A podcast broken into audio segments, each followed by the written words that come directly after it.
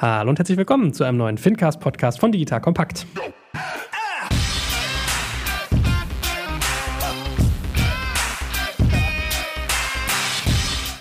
Mein Name ist Jack Kaczmarek. Heute sitzt mir der Dominik Dominik gegenüber. Der guckt mir immer genau zu, wie ich meinen Namen betone und wie ich digital kompakt sage. Deswegen bin ich heute ganz, ganz doll aufgeregt. Und neben mir sitzt natürlich auch der gute André Bajorat. Und wir reden heute daher das Thema über Loyalty. Das heißt, wir werden mal ganz klar festnageln, was gibt es hier eigentlich für Anbieter, Closed Loop, Open Loop, wie funktioniert das Ganze eigentlich. Und der Dominik, so viel sei schon mal vorweggenommen, ist vom guten Payback. Also ich glaube, das größte Loyalty-Programm schlechthin in Deutschland. Wir werden auch mal sicherlich die digitaleren ansprechen, sprich Apple, Google, Amazon. Aber uns interessiert natürlich ganz, ganz stark, wie sieht jemand die Loyalty-Welt, der das schon seit über zehn Jahren macht. So, Dominik ist vielleicht bei der Firma noch nicht so lange, aber Payback macht das ja schon sehr lange. Und dann natürlich auch ganz viel rund um Fintech-nahe Themen, also Payback Pay. Mal fragen, wie genau funktioniert eigentlich der Punktestrom ja, zu den unterschiedlichen Partnern und wieder zurück. Und dann natürlich auch, wie nutzen sie eigentlich Daten und wie muss man sich Payback auch als Marketingplattform vorstellen. Das mal als frechen Ritt. Herzlich willkommen, lieber Dominik. Schön, dass du da bist. Ich freue mich. Hallo. Sehr gut. Und zu unserer Linken, wie gesagt, oder zu meiner Linken in dem Fall, äh, auch der liebe André Bayrott. Hallo André. Hallo. Wie lange haben wir denn Zeit für die ganzen Themen, Joel? Tja, weiß ich nicht. Mal gucken, wie viel du mir hier gibst. Dem geneigten Hörer sei gesagt, wir haben hier auch noch Gin Tonic auf dem Tisch stehen, also es wird heute nicht langweilig. André sagt aber, er hat noch Restpegel, weil er heute ein geiles Event hatte und gestern war eine Drag Queen zur Party. Also sag noch mal einen Satz zu deinem Event. Ne, wir haben die PEX gehabt in Berlin und wir hatten zwei Tage lang interessante Themenrunde über das Thema Payment. Dominik war auch da und seine Kolleginnen waren auf einigen Panels und wir haben zwei Tage lang ein bisschen in die Zukunft von Payment geguckt, am Anfang auch ganz weit zurück in die 70er, 80er und 90er, was sich so alles entwickelt hat. Das Thema Loyalty war jetzt kein großes Thema im Laufe der letzten zwei Tage, aber wir hatten halt viel Spaß, weil wir versuchen immer den ersten Abend damit zu beenden, dass wir irgendwie ins Tanzen kommen und dazu haben wir gestern Karaoke Drag Queens da gehabt. Jetzt verstehe ich auch, warum eure Tüten so Stranger Things Look haben, wenn ihr sagt, ihr habt in den 70er, 80er, 90er euch das Payment angeguckt. Also das sei mal gesagt, ihr habt immer coole Tüte Taschen. Ich habe noch eure aus dem letzten Jahr, wo drauf stand, irgendwann ist immer Zahltag. Das ja. ist meine absolute Lieblingstasche bis heute. Ja. Zum Einkaufen ganz gut geeignet. Ja, so, apropos Zahltag, Einkaufen, lieber Dominik. Dich kennen wir ja hier schon eigentlich sehr, sehr gut. Du bist ja regelmäßig auch in unseren E-Commerce-Powwows. Also das ist ja quasi dein Format bei uns. Das heißt, man weiß schon grob, was Payback macht, aber nevertheless wollte ich es mir nicht nehmen lassen, mal einzutauchen in deine Welt. Wo fängt man da am besten an bei Loyalty?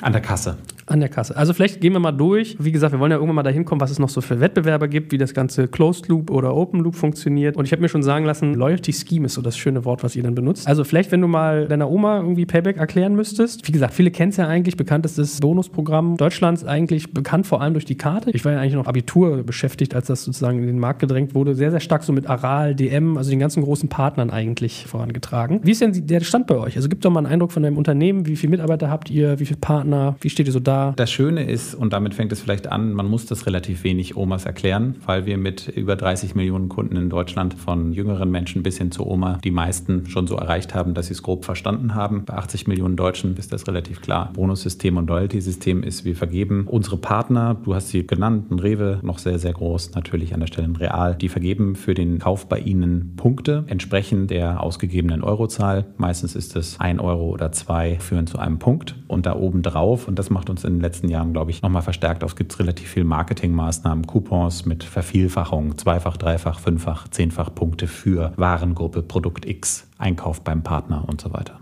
Wie viele Mitarbeiter habt ihr mittlerweile? In München sind wir so 1000 und dann sind wir noch in elf Ländern inklusive Deutschland. Das heißt, da sind auch nochmal in den Tochtergesellschaften Mitarbeiter. Ja, kriegt man gar nicht so mit. Ich glaube, Mexiko ist so einer der Märkte, der mir hängen geblieben ist, wo ihr auch seid, ne?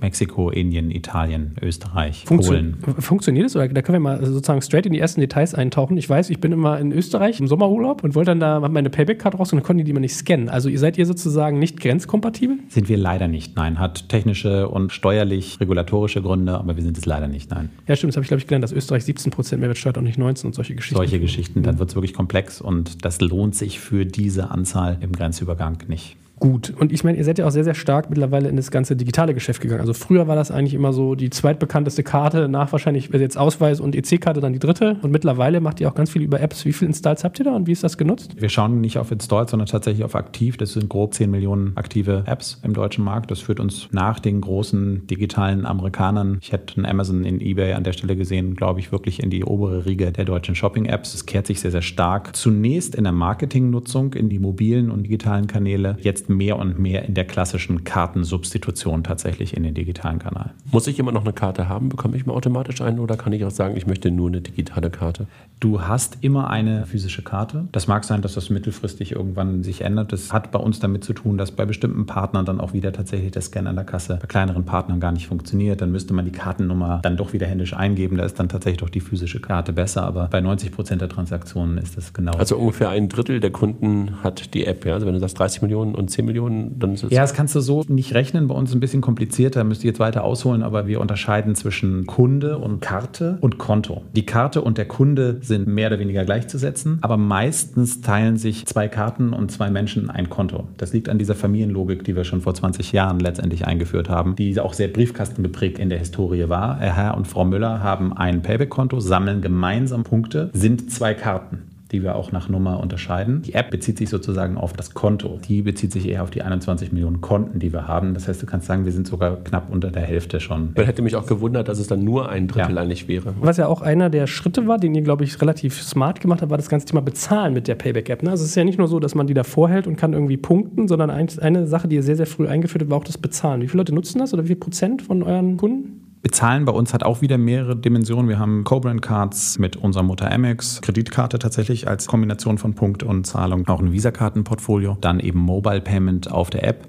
Das ist in den attraktiven Prozenten der App-Nutzung verortet. Ich kann die Zahlen nicht genau sagen, aber das ist nach wie vor in Deutschland durchaus ein schwieriger Markt. Jeder redet drüber, keiner macht es aus verschiedenen Gründen, aber wir glauben sehr, sehr fest daran, dass wenn man dann ein gutes Produktangebot hat, dass das mittelfristig kommen wird. Es ist sehr schwer vorherzusagen, was die Mittelfrist in Deutschland genau sein wird. Na, ich meine, was gibt denn der Markt insgesamt her? Ich habe zum Beispiel ganz oft, wenn ich bei Biocompany manchmal einkaufe und nicht bei Alnatura, wo ich eure App nehmen kann, dann halte ich immer mein Handy hin, wo ich irgendwie die Karte digitalisiert habe und ich hasse das ja wie die Pest, dann nehmen die immer mein Handy in die Hand und tippen das ab und ich ja. warte immer darauf, dass es einer mal runterfallen lässt. Ganz abgesehen davon, dass ich diese Keime, die man durchs Geld anfassen hat, nicht dran haben will. Wie viele der Kassenautomaten können denn überhaupt schon sozusagen so eine App scannen oder bestückt ihr jeden eurer Partner mit so einem eigenen Kassenscanner? Also wir bestücken die Partner nicht, sondern die Partner machen das mit uns und sie machen das mhm. selber natürlich. Also wir sind da eher der Dienstleister für die Partner, als dass die von uns mit Scannern bestückt werden würden. Alle alle unsere großen Partner, wir haben eine Partnerklassifizierung nach Platin-Partnern, Gold-Partnern, Silberpartnern, alle großen, alle, die du genannt hast, sind alle mit Mobile Payment komplett angeschlossen, funktioniert an den Kassen bei Alnatura zum Beispiel. Dann gibt es eine Reihe von kleineren Partnern, wo das nicht funktioniert, aber im Grunde sind alle unsere großen Partner mobil zahlungsfähig. Gut, jetzt sind wir noch mitten dabei, euch mal besser zu verstehen, bevor wir uns mal den Markt insgesamt angucken. Ihr gehört ja zu Amex, also American Express. Wie erklärst du so dem geneigten Laien, warum ihr eigentlich für die interessant seid? Also warum haben die euch irgendwann mal übernommen und machen mit euch Geschäft? Die Amex-Perspektive ist dann natürlich an der Stelle, die sind über das Membership Rewards Programm, was sie selber weltweit betreiben, der Kreditkartenhersteller mit dem größten Fokus auf eigenes Member- und Loyalty-Programm. Da sind natürlich die Skillsets, der Umgang, die Vermarktung, das Direktmarketing, die Datenanalyse und so weiter, da sind natürlich Synergien zu sehen. Dazu kommt, dass dass natürlich ein handelsorientiertes Loyalty-System, wie wir das sind, auch zahlungsnah irgendwo ist. Es passiert im gleichen Moment an der Kasse und ist natürlich insofern für ein Kreditkartenunternehmen auch per se interessant, da Gespräche in beider Richtungen der Synergie irgendwo zu nutzen und anzubieten. Und das ist, denke ich, der Hintergrund. Und ich sag mal, wie seid ihr bei denen integriert? Also macht ihr viele Sachen mit denen zusammen? Man könnte das doch gefühlt, also im Vorgespräch mit André meinte er auch so, warum macht ihr nicht mehr in Sachen Integration mit Amex? Oder vielleicht macht ihr es schon, wir haben es noch nicht gesehen. Ja, oder Cross-Sell, wie auch immer du das nennen willst. Ne? Also Integration ist ja mal die freundliche Bezeichnung eigentlich von, ich verkaufe noch was zusätzlich dazu. Was wir wirklich sehr, sehr erfolgreich machen, gerade in Deutschland, das sehr, sehr gut aus der Stärke von Payback heraus auch funktioniert, ist, dass wir eine Co-Brand-Karte herausgeben, kostenlose Amex-Kreditkarte, was ein hochattraktives Angebot ist, mit gleichzeitiger Payback-Bepunktung und Sammelfunktion. Das ist wirklich signifikant. Also das ist innerhalb der Amex-Kreditkartenportfolios in Deutschland das große Volumenportfolio und da zahlt sich genau diese Synergie aus, von der wir eben gesprochen hatten. Ist die dann auch Apple Pay fähig? Ja. Also das hat das heißt also, du nutzt dann die Amex Credit Card in Ganz der genau. Wallet von Apple genau. und gleichzeitig sammle ich Punkte für Payback. Genau. Wow, das ist ja was für Jochen. Mein Co-Host bei unserem Podcast das ist ja der größte Loyalty-Typ, den ich kenne. Ich habe es ihm gestern erzählt, er hat leuchtende Augen bekommen. Ich zeige gerade hier die Amex-Karte in Apple Pay. Genau. Nicht schlecht. So, jetzt will ich natürlich noch ein bisschen die Dynamiken mit euren Partnern verstehen. Also, du hast gesagt, Silber, Gold, Platin. Ich nehme mal an, je weiter ich nach oben komme in den Edelmetallen, desto mehr zahle ich als Partner und desto mehr Leistung erfahre ich aber auch. Die bezahlen euch wahrscheinlich auf Jahresbasis Geld und wollen wiederkehrend Kunden und Insights in ihre Kundenfrequenzen. Verstehe ich das grob richtig? Plus Marketing. Ganz kurz, aber die zahlen nicht für Transaktionen oder Interaktionen, also für Usage? Die Modelle sind immer ein bisschen unterschiedlich, auch immer ein bisschen partnerspezifisch, je nach Frequenz, nach Art, nach Marktsegment, aber im Grunde kann man sagen, es gibt eine Management-Fee im Jahr, die, die den Betrieb dieses Loyalty-Programms und der Marketing-Plattform als Grundsatz abdeckt und dann gibt es eine Marketing-Fee, die letztendlich die Maßnahmen, Kommunikation, die Volumen des Couponing und so weiter abdeckt. Da kann dann eine Coupon-Nutzungsvariable dranhängen. Das ist aber eher so das Marketing, was du dann Aber das ist dann eben marketingbezogen, während die normale Grundtransaktion üblicherweise, wenn man es jetzt ein bisschen vereinfacht, eigentlich anders als bei einem Zahlungsanbieter nicht der Treiber darstellt. Außer bei Pay wahrscheinlich, ne? Außer bei Pay natürlich. Ja. Wo dann natürlich dann für jede Transaktion Genau. wie normal irgendwo Genau. wahrscheinlich ein variabler Beitrag fällig Genau. ist, ne? Aber wenn ihr jetzt hingeht und sagt, ihr macht hier eure postalischen Sendungen, ihr macht ja richtig viele, oder? Das sind ja so im zweistelligen Millionenbereich, was ihr an Post rausschickt. pro- 80, 85 Millionen sowas, ja. Wahnsinn. So, wenn ich jetzt da einer eurer Partner bin und will da quasi mit Coupons auftauchen, zahle ich das dann individuell oder habe ich sozusagen so eine Art Flatrate oder habe ich ein Kontingent und wenn ich drüber komme, dann muss ich zahlen? Wie läuft das? Alles denkbar. Alles denkbar, alles klar. Also alles vorhanden, so rum, ja. Also je nach Vertrag und nach Volumen, nach Interesse und so weiter, das sind dann die Möglichkeiten, mit dieser Marketingleistung umzugehen, ja. Und das dreht sich wahrscheinlich aber auch in Richtung Mobile, in Richtung digital, oder? Die Antwort ist ganz interessant, weil ich glaube, wir sind nachweislich auch in den Zahlen tatsächlich so ein 1 plus 1 gleich 3 Fall. Wir haben über die letzten Jahre tatsächlich steigende Printreichweiten gesehen. Und das bei gleichzeitig explodierenden Digitalreichweiten und da drin ganz besonders explodierenden Mobile-Reichweiten. Weil durchaus eine Synergie zwischen den Kanälen zu erkennen ist und die Nutzungen auch sich unterscheiden und die Profile anders damit umgehen. Aber ja, das Wachstum kommt dazu, aber die synergetische Nutzung der Kanäle kann man bei uns relativ gut sehen. Aber es ist nicht so, dass dieser Multikanal-Ansatz irgendwie da gelebt wird. Das heißt also, ich, André, interagiere häufiger mit euch, wenn ich beides bekomme. Siehst du das auch? Oder ist es so, dass irgendwie der typische Mobile-Kunde nur Mobile. Nee, eben nicht. Oh, okay, das Und, da, und daraus ergibt sich Wow. diese Synergie. Das ist eben genau das Interessante. Die gibt es. Das sind dann also Mobile-Only, Digital-Only. Aber im Grunde sehen wir sehr, sehr viel Mixed-Verhalten in Bezug auf die Kanäle und eben eine entstehende Synergie aus diesem Mixed-Verhalten. Kann ich dann sagen, ich möchte gar keine Post mehr? Oder Ja. das geht ja, okay. Ich meine, habt ihr da so ein bisschen Legacy auch manchmal durch eure analoge Vergangenheit? Weil ich weiß, als wir mal einen Deep Dive aufgenommen haben zu Payback, habe ich dich gefragt, warum muss ich denn Coupons in eurer App aktiv anklicken? Und da hast du gesagt, naja, wir wollen schon, dass der Kunde sich damit auseinandersetzt, mit welcher Brand er da interagiert und einen Schritt Ja, tut. das ist ja in dem Sinne gar keine Legacy, sondern das ist ja diese Logik dieses Programmes. Man muss da zwei Betrachtungswinkel haben. Der eine Betrachtungswinkel ist, ich möchte das natürlich so einfach für den Endkunden wie möglich machen. Und da wäre das natürlich naheliegend, so etwas wie eine Autoaktivierung oder dergleichen. Ja, bei uns heißt das Pre-Activation, haben wir auch in vielen Ländern ausprobiert zu machen. Ja, das ist ja viel, viel einfacher. Der Kunde muss nicht nochmal extra diesen Schritt gehen. Conversion-Kette, zusätzlicher Schritt. Auf der anderen Seite führen diese Pre-Activations dazu, dass das gar nicht mehr wissentlich und intrinsisch motiviert selektiert wird. Und der Partner die Kosten natürlich trotzdem zahlen muss. Wenn das aber nicht wissentlich und intrinsisch motiviert aktiviert wurde, dann ist es sehr, sehr wahrscheinlich, dass gar keine Verhaltensänderung daraus entsteht will und der heißen, Mitnahmeeffekt äh. Ganz kurz, also einfach ein Beispiel. Ich gehe zu Aral tanken und gerade macht Aral eine Aktion mit dreifach Punkten. Das habe ich gar nicht mitbekommen. Genau, dann wird es nicht auto aktiviert, sondern ich müsste es dann sozusagen beim Bezahlen vielleicht mit Payback Pay nochmal aktivieren. Okay, verstanden. Also damit wir nicht aus dieser theoretischen Welt nochmal in die praktische verstanden. Und insofern ist das weniger Legacy als eigentlich Notwendigkeit. Es ist Fairness gegenüber dem Partner und etwas mehr Mühe beim Endkunden. Das muss man fairerweise jetzt auch an der Stelle sagen, die ja auch wiederum bonifiziert wird im wahrsten Sinne des Wortes. Diese etwas mehr Mühe. Und wenn man das nicht tut, dann ist einfach die Kosteneffizienz der Maßnahme sofort geringer. Aber sag mal, neben dem Thema Auto-Activation, das verstehe ich, dass man das möglicherweise nicht machen will. Pusht ihr denn den Kunden auch location-based und dergleichen? Also, dass ich nicht vorher darüber nachdenken muss, sondern Ja. dass ich irgendwie, keine Ahnung, einkaufen gehe. Joel geht zu Alnatura, geht rein Ja. und dann meldet ihr euch, wenn ihr merkt, wo ich bin? Also erstens natürlich pushend, seit 20 Jahren über Print. Dazu tatsächlich verstärkt natürlich jetzt über Newsletter, war sozusagen die zweite große Welle, jetzt über App. Und das Schöne aber umgekehrt ist, auch ohne diese Push-Leistung ist das Abrufen von gibt es Angebote und so weiter offensichtlich so interessant, dass wir mit einer annähernd zwölfmal im Monat Frequenz in der App-Nutzung zum Beispiel im Schnitt eine höhere App-Öffnungs- und Nutzungsfrequenz haben, als das System per se hat. Das liegt nämlich nur bei 8, was auch schon sehr, sehr gesund Pro ist. Monat. Pro Monat. Pro Ja. Konto oder? Pro Konto, ja. Die App-Nutzungsfrequenz liegt höher als das. Das liegt einfach daran, dass eben neben dem Push auch das Interesse von, gibt es denn eigentlich diese Woche was? Wo gibt es für mich einen Punkt? Und das ist der Loyalitätseffekt, der dann letztendlich daraus auch. Äh, Nochmal zurück zum Thema Location-Based. Das macht ihr auch, dass Ja. ich, wenn ich wirklich in den Laden reinkomme, wenn ich eine App erlaubt habe, du darfst mich daran erinnern, dass ich jetzt gerade hier in einer Payback-Umgebung bin, lass Ja. das mal so nennen, dass du dann auch darauf aufmerksam Ja, machst. das hat zwei Erlaubnisse sogar als, als Grundlage. Die erste Erlaubnis ist, ich habe bei der App erlaubt zu wissen, wo ich bin. Das ist bei uns keine Bewegungsdaten, sondern das ist Shopping nah, also ich bin in dem Laden. Und die zweite ist dann, ich bin bereit, auch da eine Push Notification Und? zu bekommen.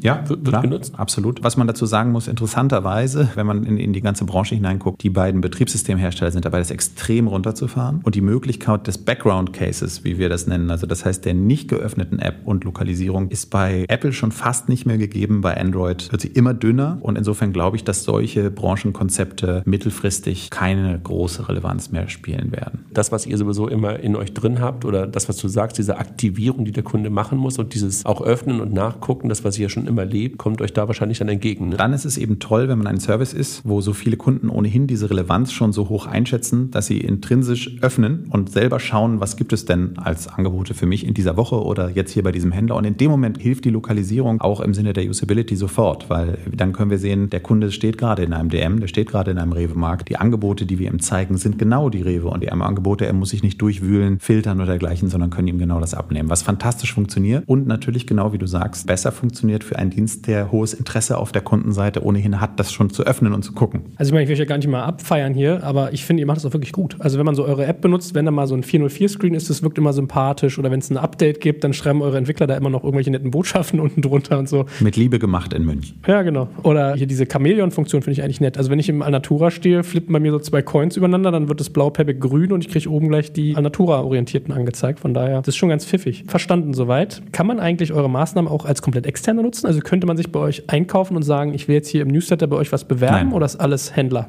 alles Händler, alles Partner. Und es ist uns auch wichtig, gegenüber den Endkunden wiederum zu sagen, wir sind ein geschlossener Kreis von Händlern, die in diesem Payback-Modell zusammenarbeiten und die Daten verlassen diesen Kreis auch nicht. Das ist ein Club in doppelter Hinsicht. Club oder Verein sogar in doppelter Hinsicht, ja. Sag mal, aber wir reden gerade sehr viel über Offline. Wie findet das Ganze denn online statt für mich? Also wenn ich irgendwo einkaufe in der Online-Welt, ist es genau das Gleiche? Na, kann es ja eigentlich nicht sein. Wenn du jetzt online sagst, dann ist es die Frage der alten Männer des Internets, zu denen ich mich auch zähle. Also Wir- du meinst wir beide ja, Rechner aktuell nicht. Natürlich nicht, genau. Du Also wenn meinst, ihr bei Expedia eine Reise bucht zum Beispiel. Ja, ich meine, online hat ja eigentlich nochmal zwei Aspekte sogar. Das, das kann ich auch wieder mobile machen oder Desktop-Rechner basiert. Und das, was du jetzt wahrscheinlich mit online meinst, weil das ist ein bisschen vielschichtig, glaube ich, ist der nicht stationäre Händler. Ich meine eigentlich beides. Findet eure Welt auch bei euren Partnern in der Online-Welt statt? Das ist ja das eine. Okay. Hast du möglicherweise noch andere Partner? Das ist die zweite Frage, Ja. die du, glaube ich, gerade meinst, die gar keine Offline-Filiale haben und die trotzdem Partner Und, und sind, die im Club sind. Zum einen haben natürlich fast alle unsere Händler, also unsere Partner von Aral, verzeihen mir zu sagen, dass äh, sie immer noch auf der Suche sind danach, wie man Sprit online verkaufen kann, aber das wird eng. Insofern ist das bei Aral in Bezug auf die tatsächliche Transaktion und den Verkauf natürlich was anderes. Das heißt nicht, dass nicht Online-Themen, gerade auch der Vermarktung, der Lokalisierung, der Bezahlung digital und online auch für Aral eine ganz große Rolle spielen, aber Warenverkehr nicht. Während das bei den anderen Partnern, bei einem Rewe, bei einem DM und so weiter natürlich mehr und mehr Rolle spielt. Das ist eigentlich, wenn man es ganz simpel sagen möchte, sehr identisch im Experience zu dem, was im stationären Geschäft dieser Partner passiert. Also ich gehe auf das nicht stationäre Geschäft, nämlich die Online-Seite, da sehe ich den Türaufkleber oben auf der Website, hier gibt es die Payback-Punkte und dann steht an dem Produkt dran, hier gibt es so und so viele Payback-Punkte und wenn ich das im Warenkorb drin liegen habe, dann steht da, dieser Warenkorb ist so und so groß und bedeutet so und so viel Payback-Punkte. Aber gerade wenn wir noch mal ganz kurz auf das Thema Tanken kommen, da gibt es ja gerade ein paar ganz spannende Konzepte, die gerade ja entstanden sind. Da gab es eine Finanzierungsrunde letzte Woche von einer Münchner Firma, ne, wo, glaube ich, auch, wie auch Daimler investiert hat, äh, Mastercard, glaube ich. Könntet ihr das eigentlich nicht für Aral genauso machen, dass ich, ich weiß nicht, ob du das kennst, das Konzept, dass du nicht mehr in den Shop reingehst, sondern halt sofort mobil an der Zapfsäule oder im Auto bezahlst? Das ist doch eigentlich prädestiniert für euch bei Aral, oder? Ja, Danke.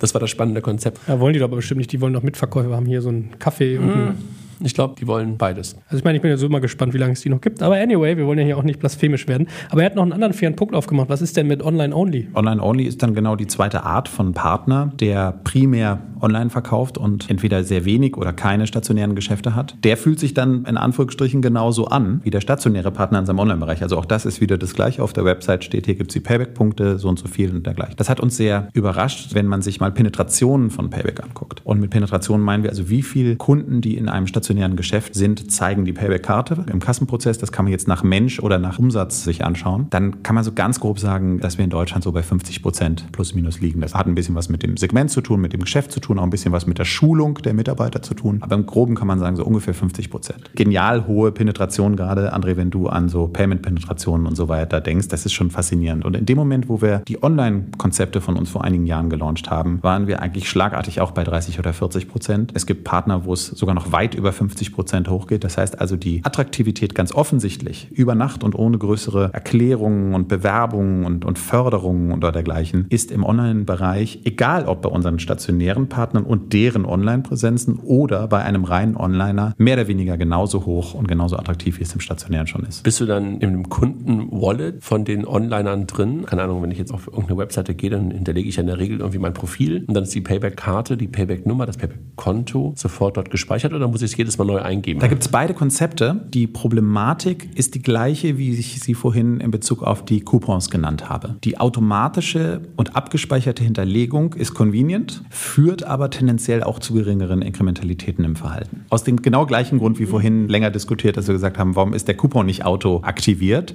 Genauso ist das Karte vorzeigen, wenn es denn auto aktiviert wäre, mit den gleichen Problematiken verhaftet. Und das muss man gegeneinander abwägen. Wir haben tatsächlich beides live. Ich meine, ich habe ja schon mal dem ein oder anderen Gespräch von dir beigewohnt, was du mit Online-Guys geführt hast. Meistens ist ja immer so, warum brauche ich dich? Ich habe doch meine Online-Daten alle im Griff. Also Google Analytics kriege ich auch noch selber ausgelesen und Reaktivierungsmaßnahmen, das kann ich alles. Das ist ja quasi meine DNA. Warum brauche ich euch? Und ganz oft braucht so 15 Minuten Gespräch und hinterher sitzen die mit leuchtenden Augen da. Was hast du für eine Geheimantwort auf diese kritische Nachfrage? Die darf ich jetzt nicht sagen. Nein, die ist nicht geheim. Also im Endeffekt, wenn man Payback noch so versteht, wie Payback vor 20 Jahren gewesen ist, dass es letztendlich eine Möglichkeit für den stationären Händler ist, einen wiederkehrenden Kunden als denselben Kunden zu identifizieren und zuzuordnen, dass der Joel, der letzte Woche schon da war und Tomaten gekauft hat, jetzt wieder da ist und Tomaten kauft und es nicht ein anderer ist, der Tomaten kauft. Und daraus kann ich ja dann ableiten, sehr, sehr viel an Daten, an Maßnahmen und so weiter. Wenn man Payback nicht so versteht, sondern Payback eben zusätzlich in den Möglichkeiten der Marketingreichweite, der Marketingplattform, Mobilisierung, Präsenz auf dem, wir kennen alle die üblichen Relevant Set-Diskussionen, wie viele Apps hat die Breite der Kunden auf dem Smartphone installiert, wie viel nutzen sie regelmäßig, der Punkt der Attraktivität auch in völlig andere Segmente hinein. Es ist für ein Aral interessant, was beim dänischen Bettenlager passiert. Also wenn man all diese Aspekte sich anschaut und dann auf diese gigantische Reichweite sowohl in der Anzahl der Kunden, vor allen Dingen aber auch kanalspezifisch und im Mix schaut, dann wird sehr, sehr schnell klar, dass wir da ein sehr, sehr gutes Angebot machen können, das weit über Identifizierung hinausgeht. Hast du eine Zahl, was du sagen kannst? Also ich meine, worauf zieht ihr denn eigentlich ab? Kundenreaktivierung oder Neukundengewinnung? Habt ihr so Benchmark, dass ihr sagen könnt, okay, wenn ein Online-Shop uns jetzt irgendwie installiert bei sich, unser System sozusagen mit aufsetzt, dann hat er 15% mehr Neukunden oder reaktiviert seine Kunden um 20% effizienter oder oder oder.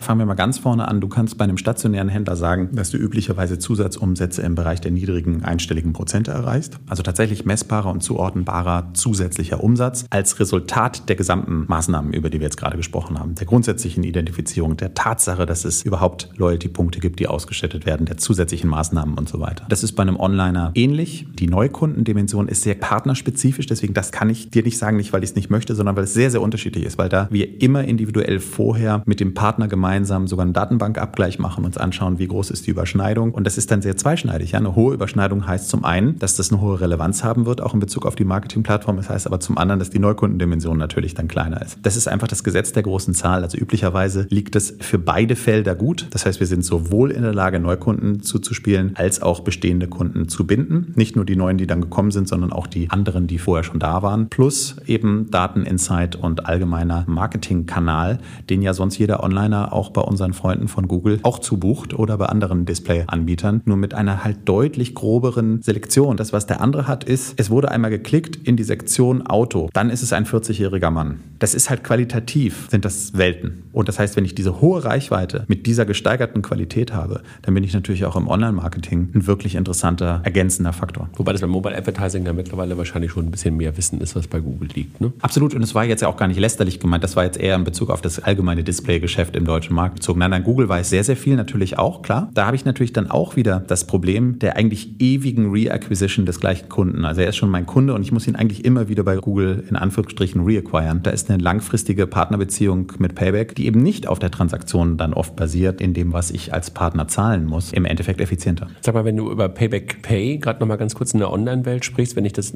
Nerd-Frage mal fragen darf, wie integriert ihr das? Macht ihr das mit PSPs? Ja. Oder seid ihr dann auch bei mehreren PSPs? Einer. Aber, okay, aber das heißt, euer Merchant muss dann aber auch genau mit diesem PSP Ja. zusammenarbeiten. Du willst das gar nicht bei mehreren PSPs drin haben, sodass es super leicht wird für mehr und mehr Merchants auch Pay drin zu haben? Sowas ist alles denkbar. Das ist eine Frage der Komplexität und des Managements an der Stelle. Für uns hat das so gut funktioniert als Modell. Das haben wir sehr genau mit unseren Partnern besprochen. Das war für uns das einfachste, kostengünstigste Konstrukt letztendlich im Umgang. Das Dein Merchant wird wird ja irgendwie ein PSP haben, wo auch noch die anderen Zahlungsvarianten Ja, mit drin sind. ne? Ja. Und dann steht ihr da ein bisschen daneben. Ja? Also Wenn er nicht den gleichen hat, dann stehen wir daneben, ganz genau. Genau, okay, okay, verstanden. Wäre es also theoretisch möglich, dass ihr in Shops zum Einsatz kommt, wo man über Payback Pay bezahlt und punktet, ohne dass ihr mit denen eine Partnerschaft Nein. habt? Also es wäre technisch möglich, aber das wollt ihr nicht. Nein, also bisher ist es nicht möglich. Wir haben keinen reinen zahlungsakzeptierenden Partner angeschlossen, der nicht zeitgleich auch Loyalty-Partner von uns ist. Das hat verschiedene Gründe. Also zum einen glaube ich, dass ich dafür im deutschen Markt Mobile Payment tatsächlich auch nochmal auf ein anderes Niveau durchsetzen muss und dann kann das attraktiv sein. Zum anderen ist unsere Positionierung auch etwas anders. Also wir sind kein Wallet, wir sind kein Zahlungsanbieter, sondern wir sind ein Anbieter, der im Store, und da bewegen wir uns ja tatsächlich im stationären Geschäft primär, eine digitale Nutzungskette anbieten kann. Geschäft suchen, Coupon und Angebot suchen, Loyalty-Karte in Anführungsstrichen digital vorzeigen, gleichzeitig Zahlung abwickeln und Coupon einlösen, danach einen digitalen E-Receipt bekommen, entweder in unserer App oder in Zusammenspiel mit den Partner-Apps, was ja sehr stark integriert und verwoben ist. Das ist das Nutzenbündel, das es attraktiv macht. Ihr hattet, glaube ich, mal so einen Podcast zu der Suche nach dem Mehrwert in Zahlung. Das erinnere ich noch. Außer, dass ich das Wort Mehrwert so schrecklich mehrwertlos finde, ist es ja das Problem jedes Zahlungsanbieters, dass er irgendwie letztendlich etwas abwickelt, was eine Pflicht und eine Notwendigkeit ist, aber es ist wirklich nicht attraktiv. Man will das nicht machen oder irgendwas. Jetzt komme ich mit einer neuen Zahlung an, gerade in Deutschland. Was sagt der deutsche Kunde? Was ist das? Kenne ich nicht, mache ich nicht. Risiko, oh Gott, mein Portemonnaie, digital, mir wird alles geklaut. Wir sind ja nun eine Nation, wo nachweislich jeder Angst hat, dass ihm der Himmel auf den Kopf fällt, mehr als in jeder anderen Nation der Welt. Das ist tatsächlich so. Also wenn, wenn ich mir meine eigene berufliche Sozialisation angucke oder mal bei eBay zum Beispiel reingucke, die eBay-Betrugsrate in Deutschland ist eine der geringsten weltweit. Die wahrgenommene, messbare und vom Endkunden reflektierte Sorge, dass ich auf dem eBay-Marktplatz betrogen werde, ist eine der höchsten weltweit.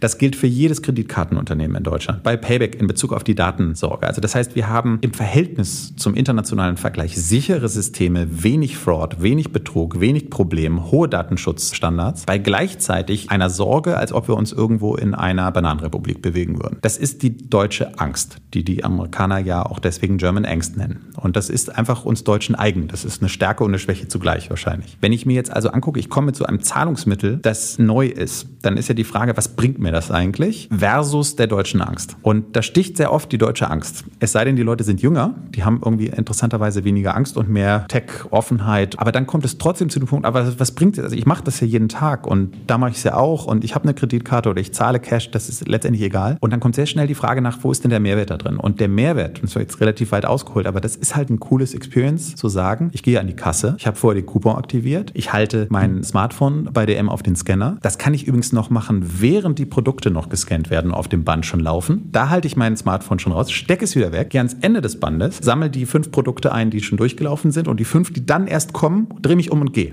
Das ist wirklich besser als die übliche sequentielle Zahlung, wo ich erstmal den ganzen Kassenprozess manage. Wir kennen es ja alle, wenn wir in der Schlange stehen. Erstmal manage ich den ganzen Prozess von Waren aufs Band und dann gucke ich zu, bis es das 16. Mal gepiept hat. In der Zeit habe ich nichts zu tun. Da muss ich noch die letzten drei Produkte ein. Dann kommt die Kassiererin auf die Idee, jetzt beginnt die nächste Sequenz, nämlich die Zahlung. Dann wird gefummelt und Pins rausgesucht, mit irgendwelchem Indianergeld hantiert. Es ist ja viel, viel einfacher, im Vorbeigehen im wahrsten Sinne des Wortes das alles auf einmal zu machen. Fantastisches Produkt. Haben wir mit unseren Partnern, glaube ich, wirklich auf ein hohes Niveau bekommen. Und trotzdem, jeder, dem man das wirklich mit der Nase drauf stoßen zeigt in Deutschland, sagt, stimmt, das macht ja eigentlich irgendwie Sinn. In der Breite braucht es noch. Das ist faszinierend. Wobei ich immer den Effekt habe, wenn ich damit bezahlen will, muss ich das immer vorher ansagen. Müssen, dann drücken die immer so einen Knopf, den Das geheim- stimmt. In Anführungsstrichen gehst du hin und sagst, Waren aufs Band, ich zahle jetzt mit Payback Pay, dann drücken die auf deinen Knopf, dann gehst du einen Meter weiter, dann legst du das Smartphone drauf, dann macht's Piep, dann steckst du es weg, dann gehst nach hinten, nimmst deine Waren und gehst raus. Das stimmt, den musst du machen, den Schritt. Okay, verstanden. Was mich ja so ein Stück weit auch beschäftigt hat, ist, ihr wart ja sehr, sehr lange Zeit ein quasi stationär gewachsenes und geprägtes Loyalty-Programm. Jetzt macht ihr auch sehr stark diese Online-Geschichte. Wie schätzt ihr das denn strategisch ein? Also ich meine, alle Welt redet ja über weniger Traffic in Innenstädten, Amazon kommt um die Ecke und so weiter und so fort. Ist sicherlich so ein DM und ein Rewe und ein Penny vielleicht in naher Zukunft nicht, weil das hat hohe Frequenz, es dreht hoch. Aber brechen euch nicht viele eurer stationären Händler vielleicht auch perspektivisch weg? Das ist schwer zu bewerten. Also zum einen gibt es den reinen stationären Händler, wir haben vorhin den Witz gemacht, außer bei Aral, jetzt schon nicht. Zum anderen wird es da Gewinner und Verlierer geben. Bin ich nicht in der Lage, das zu bewerten, wer das genau sein wird, aber das kann sich jeder irgendwie selber die Prognosen überleben. Und zum dritten muss man ja auch aus der Endkundenperspektive schauen, dass natürlich der reine Online-Händler auch zu meinem Konsumverhalten dazugehört. Ich möchte natürlich ein Handels- und meinem Konsum abdeckend übergreifendes Loyalty-System haben, bei dem ich sowohl stationär einkaufen kann, was ich noch viele Jahre tun werde bei vielen, bei manchen vielleicht auch nicht mehr und dann in deren Online-Bereich das kaufen werde oder eben auch an bestimmten Stellen Substitutionen oder Ergänzungen durch den reinen Online-Handel keiner zu erfahren. Und für den Endkunden ist das im Endeffekt relativ gleich. Und wir bieten das komplett an. Und die Annahme beim Kunden ist zum Glück auch so, dass das auch genauso akzeptiert wird. Sag mal, ist der größte Hebel für die Nutzung der Payback-Karte neben dem, dass der Kunde sie haben muss, eigentlich der Verkäufer oder die Verkäuferin? Ja. Schulung, dass das Behavior in den Kopf des Verkäufers, ja. die Frage, wo du gerade sagst, ich muss sagen, ich möchte mit Payback Pay bezahlen, ja. ist, glaube ich, der größte, oder? Also im stationären Handel ganz sicher. Das ist das, was ich vorhin kurz meinte mit diesem Stolz, dass wir sagen, wir waren echt überrascht, wie gut ohne einen Händler an der Kasse das im Online-Bereich auch geht, weil die Kassennachfrage des Online-Handels ist die Integration in den Checkout. Es muss im Checkout Checkout stattfinden. Und das kann ich im Online-Bereich visuell tun und das reicht und es führt zu den gleichen Penetrationen. Das muss ich im stationären Bereich eher über den Menschen machen. Weil wenn wir ganz ehrlich sind, dann ist eben der Kassentrenner mit Aufdruck und der Aufkleber an der Kasse, das kann man alles machen. Das ist alles unterstützend, aber im Endeffekt ist es eigentlich der Mensch, der sagt, haben Sie eine Payback-Karte. Das ist auch einer der Faktoren, wo wir die These haben, wenn man tatsächlich in Deutschland Mobile Payment etablieren möchte, egal welches, dann muss das genauso funktionieren. Es muss an der Kasse gefragt werden. Ich meine, es gibt ja mittlerweile, glaube ich, T-Shirts, wo dann draufsteht, Pfand dabei, Parkticket stempeln und irgendwie Payback-Karte dabei. Ne? Das ist schon krass gelernt. Wobei ich ehrlich gesagt sagen muss, dass sich bei mir mein Zahlverhalten, das habe ich vorhin Dominik auch schon erzählt, total verändert hat, seitdem ich das Wearable, also seitdem die Apple Watch mit Karte da war. Sagte er, wo er heute eine Casio-Uhr um hat? Nein, eine Garmin. Eine ja, ich kenne Andres Facebook-Diskussionen mit allen anderen aus unserer Payment-Filter-Bubble, wo sich lange darüber ergangen wurde, ob es nun die Apple Watch oder irgendeine andere meine Sportuhr sein mir, muss. Meine Apple Watch ist mir runtergefallen und Apple war dazu in der Lage, mir auf meine Support-Anfragen, ob man sie reparieren kann, zu sagen, das soll 350 Euro kosten. Und dann sagte ich, das sehe ich nicht ein. Und dann habe ich überlegt, okay, eigentlich war ich zufrieden damit, aber möglicherweise will man ja doch mal was anderes ausprobieren. Also bin ich jetzt gerade mal auf eine Garmin gegangen, aufgrund der starken Diskussionen, auf die du gerade referenziert hast. Und jetzt habe ich hier gerade eine Garmin-Uhr drin, aber mit der ich auch bezahlen kann. Also es ist zwar kein Apple Pay, sondern es ist Garmin Pay. Funktioniert. Will nur sagen, bei mir hat sich halt sein Behavior verändert, ohne dass mich jemand an der Kasse angesprochen hat. Das bin ich ein bisschen Nerd irgendwo, der das so macht, aber das glaube ich halt auch, dass du, wenn du es dann hinbekommst, und da haben wir ja auch schon mal darüber diskutiert, dass dieser Behavior sich dann wirklich dauerhaft verändert hat, dann brauchst du Kassenpersonal wahrscheinlich weniger. Das ist richtig, aber wenn du das Ganze eben wirklich als einen Breitensport wahrnimmst, diese First Mover, die das aus ja, eigenem Interesse laufen. Ja, aber ich meine jetzt in der Breite der Kundschaft, die mhm. das nutzt, dann brauchst du mehr Anstoß. Und dieser Anstoß im Stationären ist eben die Kasse totally agree. Also ich glaube, es ist ansonsten wirklich super schwer und du kannst wahrscheinlich machen, was du willst im Laden. Es muss an der Kasse stattfinden und der Impuls ist von demjenigen, der eigentlich auch die Karte dann in irgendeiner Art und Weise was damit machen muss. Ne? Ich habe jetzt nochmal eine Detailrückfrage, weil, mich das immer beschäftigt. Wie funktioniert eigentlich der Rückfluss? Also wenn ich jetzt eure Punkte habe und tausche die wieder gegen irgendwas ein, das kann ich ja einerseits, glaube ich, gegen Prämien tauschen und andererseits gegen Gutscheine. Ich habe mich immer gefragt, wer zahlt die Party eigentlich? Also die Punkte zahlt der ausgebende Händler. Darauf haben wir auch keine Marge normalerweise, weil wir glauben, Punkte müssen frei fließen und die müssen dem Endkunden zugutekommen. Wenn der Partner das Gefühl hat, ich versuche meine Kosten zu optimieren, indem ich möglichst wenig Punkte ausgebe, dann kontrakariert das ein Loyalty-System. Das heißt, das dürfen wir nicht irgendwie künstlich verteuern oder dergleichen. Und es zahlt der Partner. Der Punkt fließt von Partner, bei dem ich gerade kaufe, bezahlt in das Punktekonto des Endkunden. Und dieser Endkunde kann entscheiden, wo wann und wie er diese Punkte wieder einlöst. Die fließen frei. Da kann er zum Beispiel Prämien bei uns in einem Prämienshop kaufen. Das ist aber der kleinere Anteil, der weit kleinere Anteil. Der größte Anteil dieser Punkte fließt zurück an der Kasse, muss aber nicht derselbe Partner sein, sondern es kann auch ein anderer Partner später sein. Eigentlich kann man sich das so ein bisschen vorstellen wie einen Pfandgutschein. Das heißt, da wird direkt von dem Kauf von 20 Euro 4 Euro Pfand abgezogen und in dem Fall ist Pfand nicht Pfand, sondern der Punktegegenwert. Ich überlege jetzt gerade, ob es da Verlierer geben kann, wenn so ein Großmütterchen aber bei Rewe den Einkauf macht und bei DM die Punkte einlöst, ob da dann gibt DM es draufzahlt.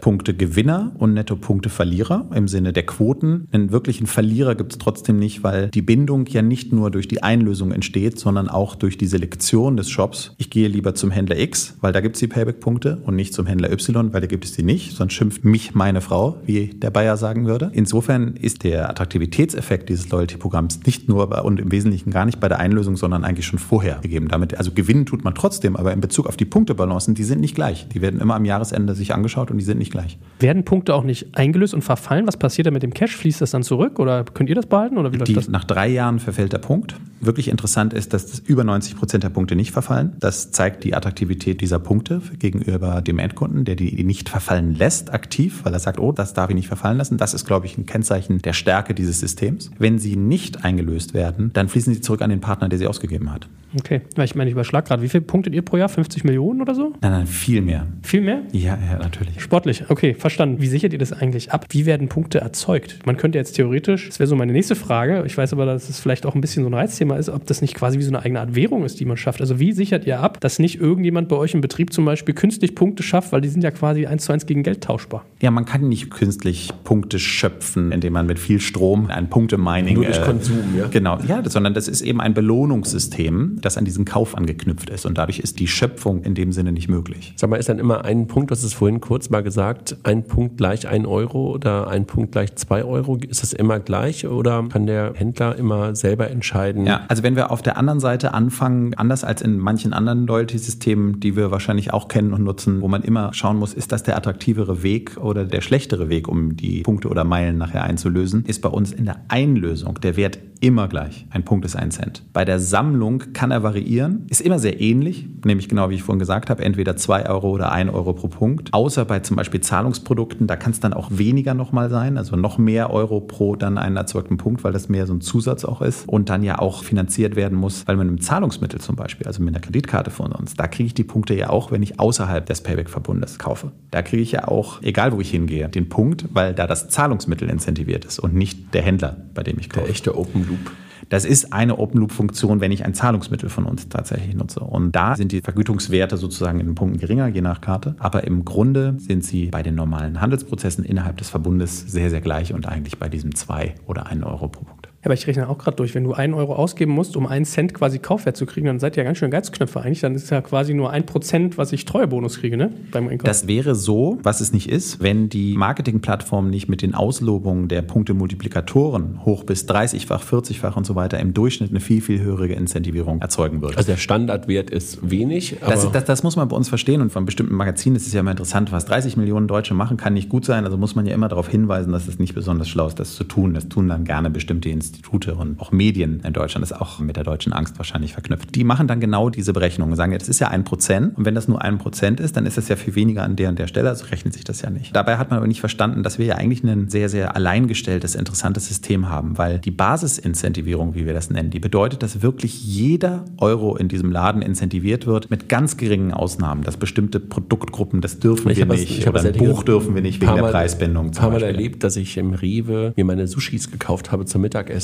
aber dieser Sushi-Laden scheinbar dann irgendwie so eine Art Franchise im das, Laden Sowas war. kann natürlich auch sein. es gibt bekommen. bestimmte Warengruppen, wo wir es nicht tun und dürfen, bei Tabak und so weiter. Es gibt bestimmte Ausschlüsse, aber das ist sehr, sehr wenig. Also das heißt, ich kann davon ausgehen, dass in 99 Prozent der Fälle wirklich jeder Euro, den ich konsumiere, bei einem der Partner tatsächlich zu einer Incentivierung führt, zu der Basisincentivierung. Und ja, die ist dann nur in dieser Größenordnung. Aber obendrauf habe ich ja nochmal die Multiplikatoren. Damit habe ich eigentlich eine Attraktivität, wenn ich meinen Konsum so einrichte, dass ich sage, ich gehe zum DM für die Drogerieartikel, ich tanke bei dem Aral, ich kaufe meine Reise online bei einem Expedia oder beim RTK Reisebüro stationär. Wenn ich das tue, also hohe Prozente meiner Gesamtausgabe tatsächlich darüber laufen lasse, dann ist ja jeder Euro bonifiziert. Und üblicherweise der Vergleich sind ja nicht die, die jeden Euro bonifizieren, sondern hier gibt es gerade eine Aktion mit 10 Prozent. Das ist ja nur die Aktion und nicht alles, was ich daneben an der Stelle auch noch kaufe. Und das ist halt ein Riesenunterschied und in der Betrachtung sehr unfair. Gibt es eigentlich sowas wie die Top 10 eurer Punktesammler pro Jahr? Ja, aber, und, aber also, wird also aber nicht gefeiert. Die, die, das, nein, das tun wir nicht. Dürft, genau. dürft ihr nicht? Das könnten wir wahrscheinlich sogar, aber nein, das tun wir nicht. Okay. Hast du Zahlengefühle, was so der Bundesdeutsche an Punkten sammelt? Also ich glaube, ich habe 5000 durch meine Frau auf dem Handy immer so. Aber was ist so nach einem Jahr, was sind da so die Top-Shots? Wenn man so viele hat, dann streut sich das extrem und spreizt sich extrem. Top kann extrem viel sein, je nach Lebenssituation. Wenn der viel reisen, was ja sehr, sehr hohe Werte sind, wenn er das komplett darüber laufen lässt und das noch mit einem Multiplikator möglicherweise bis den Hunderttausenden von Punkten in einem Jahr beim gespreizten Betrachter. Aber siebenstellig wird es dann eher nicht, oder? Nein, also selten gibt es auch, aber das ist dann wirklich selten. Es hat sehr, sehr viel mit der Demografie im Sinne der Lebenssituation zu tun. Also Payback fängt sich ganz besonders an dann zu rechnen, wenn man eine junge Familie ist und Kinder hat. Und dann ist es auf einmal DM, dann ist es auch Autofahren und Einkaufen dann sind es Apotheken und dann ist es Bio und dann Rewe-Supermarkt und das ist natürlich sofort in der Breite. Und wozu das führt, ist erstens, ich gebe mehr aus, ich komme auch in die Lebenssituation, wo ich tatsächlich mehr ausgebe, wo ich auch mehr ausgeben muss und wo ich im Partnerangebot bei uns auch viel größere Prozente meines Wallets, das ich sozusagen pro Monat verfügbar habe und ausgebe, auch tatsächlich über die Karte oder über die App laufen lassen kann. Und dann wird es auf einmal wirklich interessant. Und wenn ich das noch geschickt mit Multiplikatoren und Kampagnen irgendwie mische, dann kommen da gerade auch bei Reisen und so weiter gut in den Hundertern der Jahres Jahresersparnis auch aus. Sag mal, gibt es immer noch diese Funktion, dass ich dann die Payback-Punkte auch in dieses andere Loyalty-System umwandeln kann? Das von der Fluggesellschaft? Ja, Payback-Punkte direkt in Meilen umwandeln. Hier tun sich Welten auf für André, wa? Der plant gerade seinen ganzen Alltag neu. Nee, das ist, glaube ich, die einzige Funktion, die ich wirklich so richtig nutze, dass sie einfach automatisch gewandelt werden. Ja. Sag auch mal einen Satz zu eurer Männer-Frauen-Quote. Ich habe nämlich immer gedacht, es seien so 90 Prozent Frauen und es ist bei weitem nicht. Da war ich sehr überrascht. Na, also wir haben einen weiblichen Überhang, weil die Frau traditionell oder tatsächlich in Deutschland eben noch Haushaltsvorstand ist und größere Teile des Konsums über das Portemonnaie der Frau laufen als über das des Mannes. Und das führt zu einem gewissen Frauenüberhang im Verhältnis zur normalen deutschen Demografie. Der liegt so bei 60 Prozent, aber insofern ist das kein starker nee, Skill. Ich, nee, eben, das finde ich, ist ja fast gleich, weil der 60-40 ist ja eigentlich Okay. Das auf die Kunden bezogen und die Konten sind dann wiederum wahrscheinlich fast 50-50 oder Da ist es ja fast egal. Also da ist ja, ja der Kundenblick der sinnvollere ja. Blick. Gut, du kannst ja sagen, okay, 60-40 ist die Anzahl und bei den Aktiven hast du dann noch einen Unterschied? All das, wovon ich rede, ist immer aktiv. Okay. So, jetzt haben wir natürlich ganz viel gelernt über euch. Also man merkt, man taucht irgendwie ein. Ich glaube, wir erspannen dir ganz viele Partygespräche, wo du immer erklären musst, was du eigentlich tust und wie das funktioniert und wer das, der kann uns jetzt einfach nur zuhören. Du meinst, man darf kein Kfz-Mechaniker, Arzt oder Payback-Mitarbeiter sein? Da hat immer jemand eine Frage.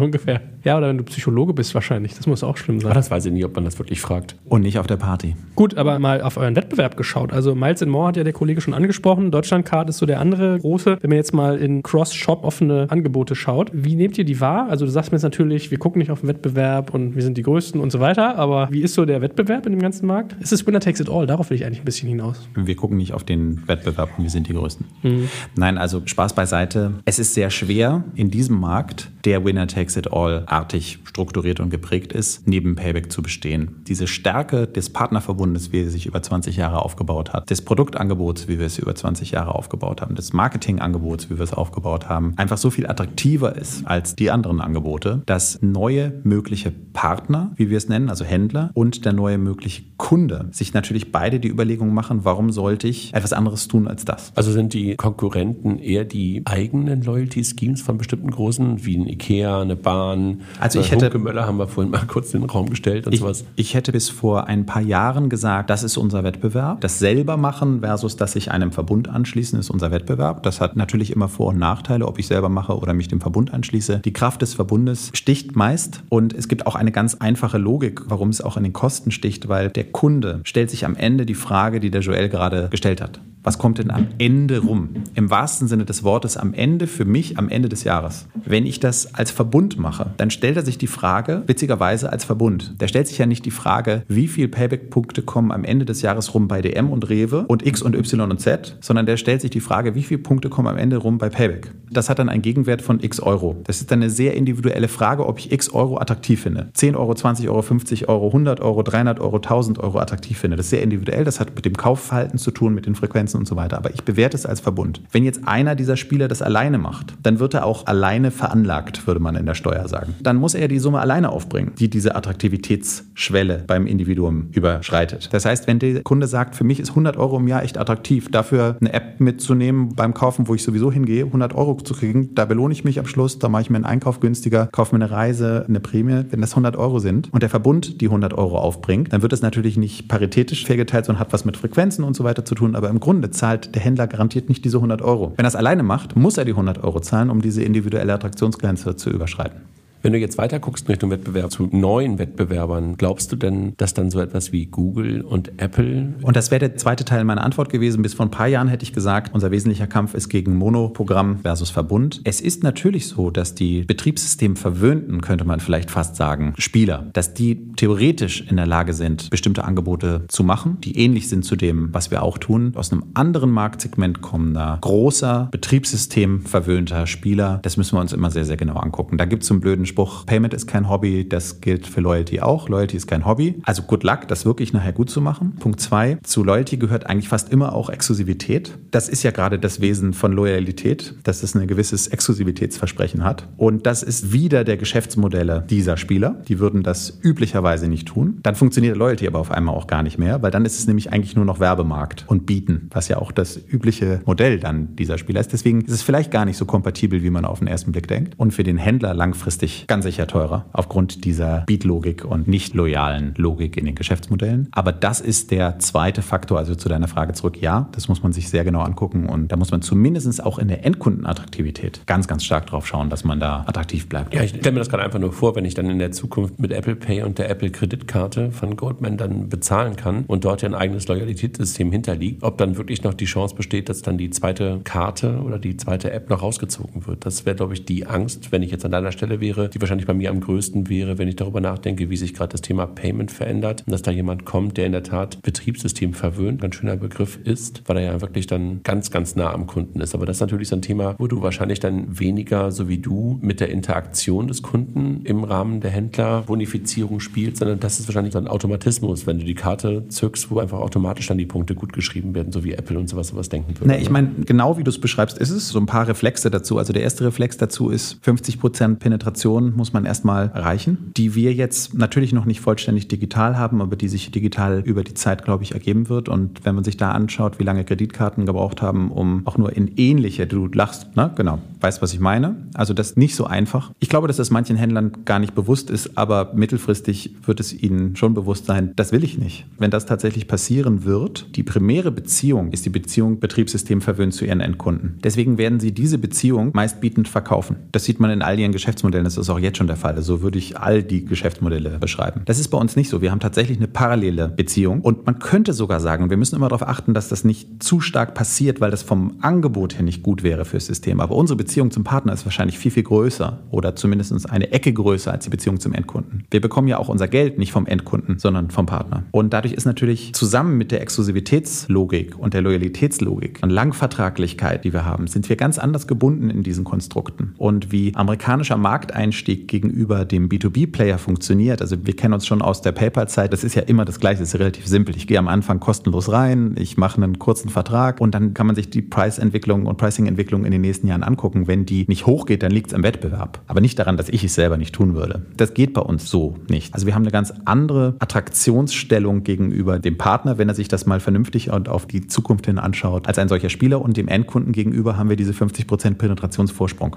Wenn du jetzt darüber nachdenkst, Payback 30 Millionen Kunden und 20 Millionen Konten, richtig? Ganz grob, ich, ne? so, ja. In, in, in, der Richtung. Jetzt haben wir noch ein paar mehr Menschen in Deutschland. Ihr seid ja nicht nur in der Verteidigungshaltung, sondern ihr macht ja auch immer wieder neue Sachen. Wie wächst ihr denn und wo willst du wachsen? Wächst du über weitere Player, also über weitere Merchants und darüber dann an den Endkunden oder wächst du auch so direkt bei Kunden, die du gewinnst? Also wir wachsen in mehreren Dimensionen und zum Glück ganz erfolgreich. Wir wachsen tatsächlich über zusätzliche und neue Partner. Branchenexklusivität ist ja ein wichtiges ja. Thema. Früher war das so eine Branchenexklusivität, ja. Die eigentlich, habt ihr ja. die immer noch?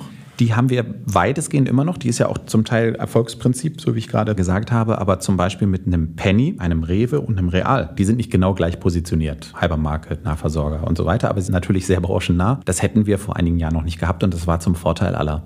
Ist Penny und Rewe nicht eins? Ja, und doch sehr, sehr unterschiedlich positionierte Aber Geschäfte. Aber ein Konzern, ne? Ganz genau, ja. Das hätten wir vor ein paar Jahren so nicht gehabt und es funktioniert sehr, sehr gut zum Vorteil, nachweislich zum Vorteil aller darin. Das wird an bestimmten Stellen, denke ich, ein Thema sein. Dann kommen bestimmte Bereiche dazu, die wir bisher noch nicht abgedeckt haben. Und dann kommt natürlich im Onlinehandel relativ viel dazu, welche Bereiche, was wir bisher nicht abgedeckt welche haben. Welche Bereiche habt ihr nicht? Seit einigen Jahren ist eine interessante interne Geschichte, hole ich jetzt nicht so weit aus, aber wir haben keinen Baumarkt, was in Deutschland früher, ne? ganz genau in Deutschland Stimmt. attraktiv wäre, sind nicht so gut im stationären Fashion. Kaufhof oder sowas, ne? Die waren, wenn Kaufhof hat Fashion, äh, Fashion, da sind ja viele denkbar, die man in der Richtung sich anschaut. Bleiben wir mal gespannt, sagen wir so. Ja, aber ich überlege gerade, viele von denen haben natürlich eigene Karten. Das ist ja auch so, ein Douglas zum Beispiel hat eine eigene Karte, ein C&A hat eine Karte, H&M. Ich meine, wie ist das? Du hast gesagt, früher hättest du dich auf die Monosysteme gebenchmarkt. Jetzt hast du ja mit Amazon aber doch zum Beispiel ein Monosystem, was mittlerweile sehr, sehr groß ist und was das ja auf ein ganz anderes Level gehoben hat. Also es ist ja gar nicht mehr nur, dass die Loyalität quasi mit Benefits, sondern auch noch kompletter extra Funktionalität widmen. Wie geht es euch damit? Ich habe die aktuelle Zahl nicht im Kopf, aber die stoßen ja schon in Dimensionen vor, die ihr spüren müsstet auch. Oder ist es auch ein bisschen so, da kann man dann nebeneinander bestehen? Ich weiß nicht, ob ich es jetzt zu einfach mir mache, aber das ist aus meiner Sicht eine ganz andere Betrachtung, weil sie bieten ja nicht das an, was wir anbieten am Markt und sind ein Wettbewerber zu uns am Markt, indem sie zu Händlern gehen würden und sagen würden, mach doch nicht Payback, sondern mach lieber Amazon Prime. Das machen sie ja nicht, sondern sie machen das ja für sich selbst. Welche Marktdominanz, Marktattraktivität und welche Marktgröße entwickelt Amazon per se gegenüber dem restlichen Handel? Da wir mit dem restlichen Handel an den unterschiedlichsten Stellen partnern, sind wir natürlich von dieser Fragestellung berührt, wie der restliche Handel per se von Aber dieser du Fragestellung eher, berührt aber ist. Du bist eher eine Antwort auf Amazon, oder? Wie Und, definierst es, du das? und ja, also ich glaube, wie Joel gerade sagt, es ist einfach eine Koexistenz. Dieser sehr, sehr starke, viele Dinge sehr, sehr gut und sehr, sehr richtig machende reine Online-Händler nutzt ein sehr spezifisches Loyalitätsvorgehen für sich und seine Stärke, die einen Teil seines Erfolges ausmacht. Das gucken wir uns natürlich an, da kann man auch was lernen, aber es betrifft uns in unserem normalen Handeln und täglichen Handeln eigentlich nicht, sondern es betrifft den Handel per se und dadurch uns wieder mittelbar.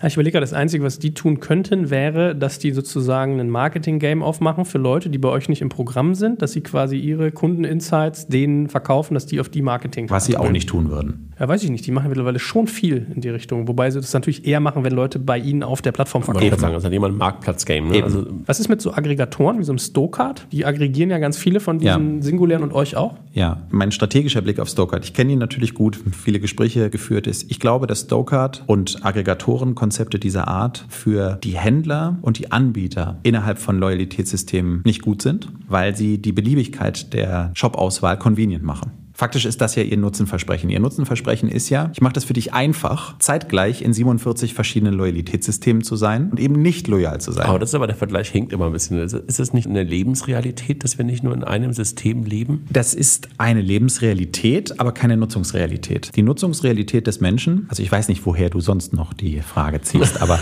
das mag ja sogar sein, dass ich als Loyalty Scheme Collector durch die Welt laufe und mir überall Karten anschwatzen lasse, Apps installiere. Aber wie lange und nachhaltig benutze ich die alle in ihrer Breite parallel denn danach tatsächlich noch nebeneinander? Die meisten Menschen nicht. Warum tun sie es nicht? Weil es nicht convenient ist. Und wenn jetzt ein Anbieter kommt, der diese Convenience erhöht, dann passiert genau das, was ich gerade gesagt habe. Es führt zu einer höheren, im wahrsten Sinne des Wortes, Illoyalität gegenüber dem aggregierenden System, sei es Payback oder Deutschlandcard oder dergleichen. Und natürlich auch der teilnehmenden Partner darin. Ja, weil es austauschbar wird. Es ist egal. Ich habe ja nicht mehr dieses Ich Entscheidungskriterium. verstehe total, was du sagst, aber es ist doch eigentlich eine Frage, ihr richtet euch, das hast du vorhin auch gesagt, eher an den Händler. Und Stokart ist halt einfach genau, das meinte ich mit Lebensrealität, schon Ja. ein bisschen auf den Nutzer ausgerichtet, Ja. weil sie sagen, du hast einfach nun mal noch ein zweites und ein drittes und ein viertes Loyalitätsprogramm irgendwie bei dir drin, was halt irgendwie eher vielleicht sogar ein Closed Loop ist, ne? weil Ja. es halt irgendwie ein H&M oder halt ein Lufthansa oder was auch immer ist. Und das ist doch schon auch ein Vorteil. Wie kann man das möglicherweise verbinden? Also wie kannst du best of Ich glaube, dass man das worlds. nicht verbunden bekommt, weil ich glaube, deine Analyse und Beschreibung ist exakt richtig. Es ist ein Convenience-Verbesserer und die Convenience ist ja die Convenience des Endkunden. Gar keine Frage, du hast hundertprozentig recht. Aber wenn ich das jetzt mal ein paar Monate oder Jahre in der Betrachtung weiterdrehe, wenn das jeder Kunde so machen würde, weil er dieses Convenience-Angebot in dieser Form attraktiv findet, was natürlich an anderen Stellen auch große Nachteile hat, weil die Reichhaltigkeit der Features und der Funktionen, die wir anbieten, natürlich viel, viel weiter geht, als was da repliziert werden kann. Also insofern mir fehlen das Couponing, das Coupon Center und all die Geschichten, wo wir ja vorhin auch drüber geredet haben, die dazu führen, dass es für mich more convenient wird, dass die Selektion, die Filter, die Attraktivität, die Punkteattraktivität über das Jahr, das fehlt mir alles. Aber das mal außen vor. Es wird weniger attraktiv. Aber was im Endeffekt passiert ist, die Verhaltenssteuerung, die durch die Loyalität entsteht, gegenüber dem Shop, nimmt ab. Das heißt, es rechnet sich für den Shop weniger. Aber an einem bestimmten Punkt macht es dann nicht mehr. Und dann hat der Kunde auch nicht gewonnen. verstehe total, was du sagst. Also, dass dreifach, vierfach, fünffach Punktesammlungen und, und all die ganzen Sachen momentan nicht abgebildet werden, weil ihr sagt, ihr wollt den Kunden natürlich auch in eurer App haben. Ist es denn nicht in unserer Plattformgesellschaft, in dem ganzen Plattform-Game nicht normal geworden, dass man dann halt auch anfängt, diese Funktionalitäten dann auch in den Plattformen abzubilden und du im Grunde genommen zwar Ja. als Scheme weiterhin da bist, auch als Dienstleister vor allen Dingen für den Händler, aber dass du diese Funktionen, ich will jetzt nicht technisch werden, aber über Schnittstellen, über Ja. APIs, den ganzen Stoker zur Verfügung stellst, um dann halt Nein. auch deinen Kunden, den Endkunden, glücklich zu machen und die Interaktion, die du ja für so wichtig empfindest und zu Recht dann auch dort stattfinden lässt? Das stimmt alles bis zu dem Punkt, wem muss ich das zur Verfügung stellen? Das ist das große Thema, wie wir das bestmöglich tun im Verbund zu den Experiences, die bei den Partnern tatsächlich entstehen, den Partner-Apps, den Partnerreichweiten, der Partner-Website. Das muss miteinander verwoben sein, das muss parallel benutzbar sein. Es gibt viele, die es aus der Breite heraus übergreifend, aus dem Verbundgedanken heraus in der reinen Payback-System-User-Journey abwickeln. Es gibt welche, die mischen den Partner dazu, es gibt welche, die machen es nur beim Partner, in dessen Also User-Journey. das, damit meinst du, deine Funktionen müssen in der DM-App stattfinden Absolut. und sowas, ne? Ganz genau. Okay. Und Funktionen von DM in unserer und so weiter. Die Kundenprofile wird es immer beide geben. Der eine, der primär bei DM kauft, der natürlich auch da dann ein reichhaltigeres Experience haben wird. Also das, was ich gerade gesagt habe gegenüber Stoker, das geht an der Stelle dann gegenüber dem reinen DM-Experience, gegenüber dem Payback-Experience auch. Andere sagen, ich habe eine Vielzahl von Shops, Ich benutze es als Multipartnersystem. Ich möchte keine sieben Apps auf dem Device haben. Mir reicht diese übergreifende Funktion, die ja auch schon relativ tief runtergeht. Das müssen wir im Verbund uns anschauen. Aber es wäre unklug, das außerhalb des Verbundes anzubieten. Diese Reichhaltigkeit, aus der du heraus argumentierst, das verstehe ich. Aber im Endeffekt, diese Party bezahlt der Händler auf Basis der Loyalität wenn das Angebot in sich die Loyalität in Frage stellt, indem es die Parallelität fördert, und das kann man nicht anders beschreiben bei Stoker, das ist ganz eindeutig so, sinkt die Attraktivität für den Händler. Und wenn die Attraktivität für den Händler sinkt, dann rechnet sich das nicht. Der muss die Party, die bezahlt er ja aus einem bestimmten Grund. Ich verstehe den Punkt total und denke trotzdem, dass es vielleicht eine Brücke gibt dazwischen, die zugunsten des Kunden stattfindet. Also vielleicht ist es dann nicht die ganze komplette Funktionalität ja. reinzubringen, sondern zu sagen so, okay, ich finde hier drin statt, weil du willst das haben, weil du halt noch ein ja. Ikea, eine Lufthansa, eine Bahn und ja. alles da drin haben möchtest. Du bist bist aber ein guter Payback-Kunde und du bist ein guter Kunde von Paybacks Partnern. Und deshalb hast du hier einfach natürlich deine Übersicht. Das haben sie ja heute schon. Und ich zeige dir irgendwie auch an, wenn es News gibt für dich. Von mir aus verlinkst du ihn dann und dann ist er wieder bei dir oder beim Partner direkt. Würde ich mir vielleicht aus der User-Perspektive so wünschen. Ich verstehe deinen Punkt total. Also, dass du auch der Dienstleister desjenigen bist, der die Party bezahlt. Da kommen zwei Aspekte dazu, die wir heute intensiv diskutiert haben, die darauf sofort eine Antwort geben. Das eine ist, und da sind wir in einer sehr, sehr glücklichen Situation, auf die wir stolz sein können mit unseren Partnern zusammen. Diese Diskussion wäre natürlich dann relevant, wenn wir ein ganz anderes Reichweitengefälle hätten und möglicherweise ein umgekehrtes. Also wenn ich sagen würde, Stokart hat eine so große und relevante Reichweite, dass es doch total sinnvoll wäre, sich in der zu integrieren. Nein, so rum ist das Spiel nicht. Das Spiel ist genau andersrum. Erster Punkt. Und glaube ich nicht unfair. Vielleicht ist es sogar unfair, doch. aber dann tut es mir leid. Aber da sitze ich auf der richtigen Seite, um das zu sagen. Wobei ich glaube, die haben mittlerweile auch 20 Millionen Instanzen. Ja, aber nicht in Deutschland. Ja, nicht in Deutschland und nicht mit der Aktivität und nicht mit der Frequenz. Und also ich glaube, kein unfaires Argument. Da ist wahrscheinlich so eine Betriebssystemfragestellung und das passt zu dem, was wir vorhin auch diskutiert haben. Das mag eher irgendwann nochmal in dieser Form so sein, dass man sich das überlegen dass muss. Dass du dort eher dich rein integrierst ja. und dort mehr Funktionalitäten genau. an der Stelle rein Weil die einfach dann die, die auch andere Experiences nochmal wieder bieten können, fairerweise, Betriebssystem verwöhnt und die Reichweiten auch wieder ganz andere sind. Also das ist eher eine Diskussion, die man, glaube ich, führen könnte, als diese umgekehrte. Wie stellst du dir sowas vor, dich in so ein Ökosystem quasi mit einzuklinken? Das ist ja für die Ökosysteme durchaus auch interessant. Also das stellen die sich ja durchaus auch vor. Da muss man sich die gleiche Frage stellen, wie wir sie eben diskutiert haben. Und es hat die gleiche Problematik, aber da ist natürlich die Reichweitenargumentation eine ganz andere. Wir reden hier immer über das Thema, wer wackelt mit wem, Hund beim Schwanz oder Schwanz beim Hund. Die Frage, die Joel vorhin hatte in Bezug auf Winner Takes It All, wie attraktiv sind denn die anderen Karten, die ich da auch noch aggregieren kann? Na, im Closed Loop sind sie halt schon relevant. Relevant Deutlich unattraktiver zum Glück. Aber ich meine, ich muss ihm recht geben, hat einen Punkt. Ich habe auch eine Stokart und ich hole es vielleicht mal bei Ikea an der Kasse raus. So, den oder hätte ich auch noch genannt und dann kommt Bio lange nichts mehr. Und das hey, ist der Punkt. Ja. Halb verstanden, weil vielleicht meine Lebensrealität ist nämlich genau die, dass ich in einer Lebensrealität lebe, die relativ wenig Payback-Touchpoints hat. Trotzdem nutze ich euch dann, wenn ich irgendwo anders unterwegs bin. Und ich habe aber sowas wie Butni vor der Tür und sowas. Also ich bin so eine typische wahrscheinlich. Butnikowski hier diese Drogerie in Hamburg. Ja, genau. Also die, die ich bin Hamburger, deswegen darf ich da jetzt nicht reagieren. Das ist natürlich alles sehr unartig von dir. Dass um, ich da lebe. Dass du da lebst und das jetzt sagst und dergleichen.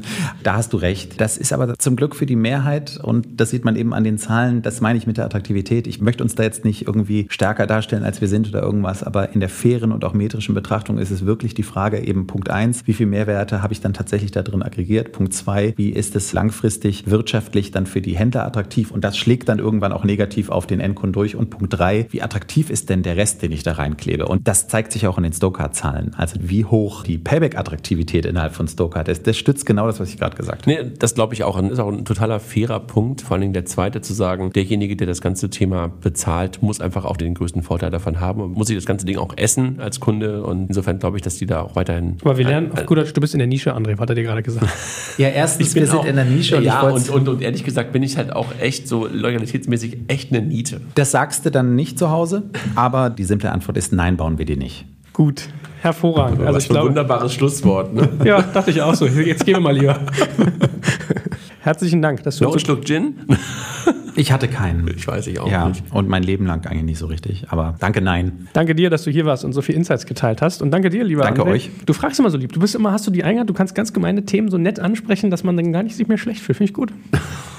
Böse Konkurrenten. So lange habe ich noch nie über Konkurrenten reden. ja, war hartnäckig, ne? Ja. ja, ja. ja. Finde ich auch gut. Hervorragend. In diesem Sinne. Bis zum nächsten Mal. Tschüss. Tschüss.